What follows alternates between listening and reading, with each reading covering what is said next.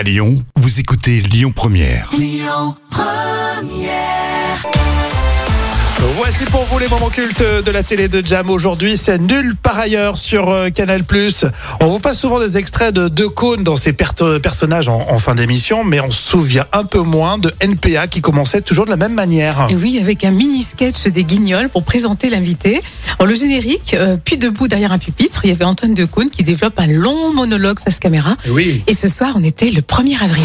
Lorsqu'une dépêche AFP vient de tomber à l'instant et que c'est à moi qu'échoue la tâche douloureuse de vous l'annoncer, Édouard Balladur, notre nouveau Premier ministre, consterné par l'ampleur de la tâche de redressement national qui l'attendait, vient de mettre fin à ses jours en sautant par la fenêtre de son bureau de l'hôtel Matignon. Oui, Édouard Balladur n'est plus. Ne faites pas cette tête d'enterrement, c'était un poisson d'avril.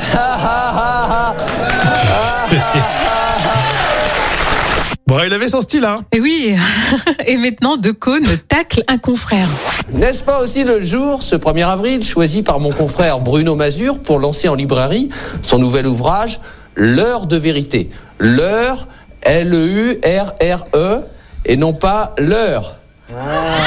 Autrement dit, un titre qui donne le ton du livre, puisqu'il est parsemé de ces calembours dont la légendaire légèreté suffit à expliquer pourquoi Bruno Mazur a choisi d'être publié chez Plomb.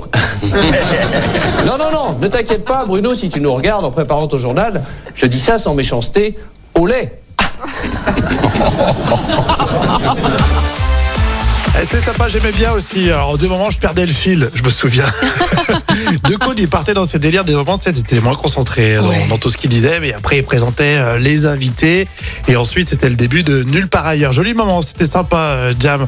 Euh, on se souvient moi aussi, le générique de NPA était composé par euh, un certain Philippe Chani. Et oui, effectivement, et ce Philippe Chani avait aussi fait la bande de son en 2002, euh, Astérix Obélix, Mission Cléopâtre d'Alain Chabat, donc c'est quand même pas rien. Hum, complètement, on était en quelle année C'était un moment culte de 1993. À vous de télécharger l'appli Lyon Première pour réécouter vos podcasts. Écoutez votre radio Lyon Première en direct sur l'application Lyon Première, lyonpremière.fr et bien sûr à Lyon sur 90.2 FM et en DAB+.